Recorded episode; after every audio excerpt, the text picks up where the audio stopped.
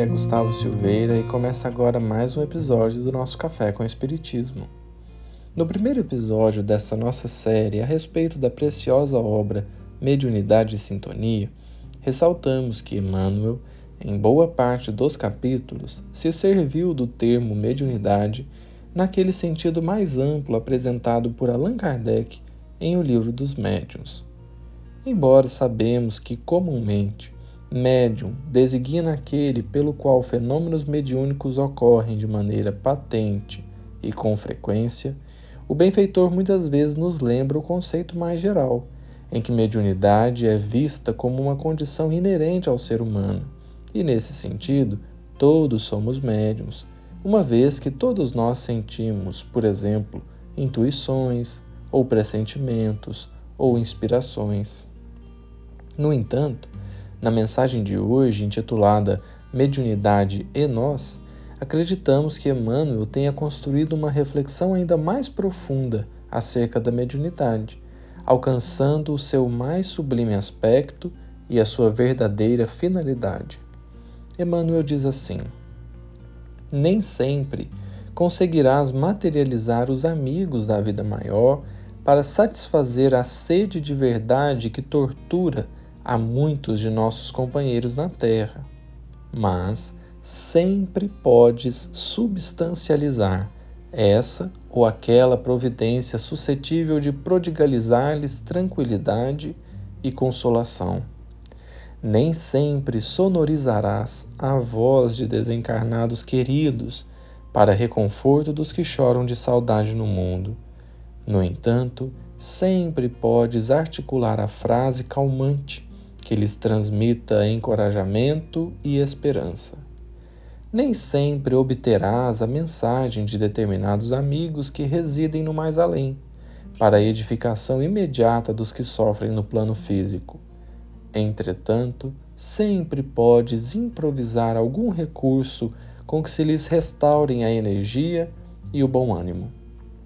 Nem sempre lograrás a cura de certas enfermidades no corpo de irmãos padecentes.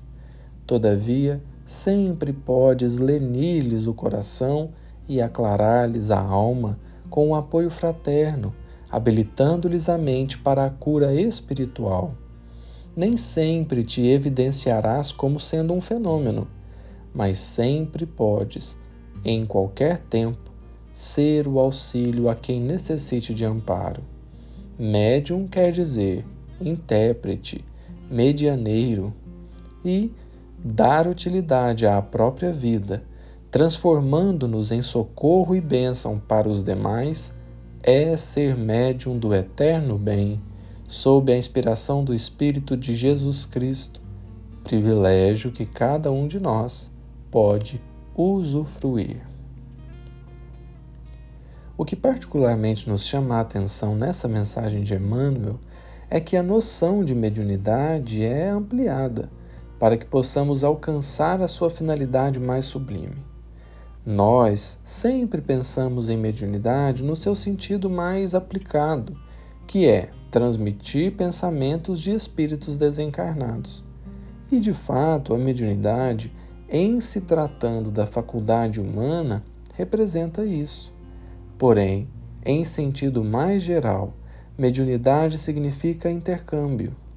Ter mediunidade, portanto, significa ter a capacidade de transmitir algo a alguém. É, em uma palavra, ser o intermediário, através do qual algo se opere.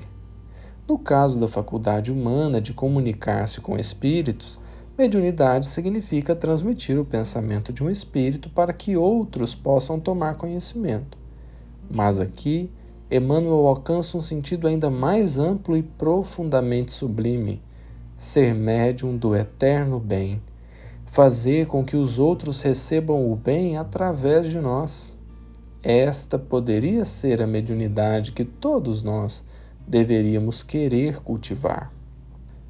Muitos anseiam a mediunidade de efeitos físicos do nosso Peixotinho, a psicografia, como Chico ou ainda a bicorporeidade de Eurípides, mas seria de grande proveito termos a mesma vontade de sermos médiums do bem. Isto porque tal faculdade mediúnica todos nós já possuímos.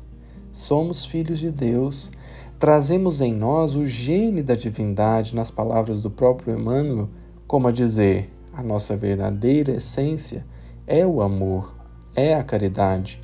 Se construímos uma personalidade egoísta, orgulhosa, vaidosa, soberba, para a qual o interesse pessoal vale mais que a vontade divina, isso representa tão somente o nosso distanciamento de Deus, retratado na grande parábola bíblica de Adão e Eva. Mas isto não significa que essa seja a nossa real condição. Temos todos, portanto, a faculdade mediúnica de sermos médiuns do bem para todas as criaturas. Um grande abraço a todos e até o próximo episódio do Café com Espiritismo.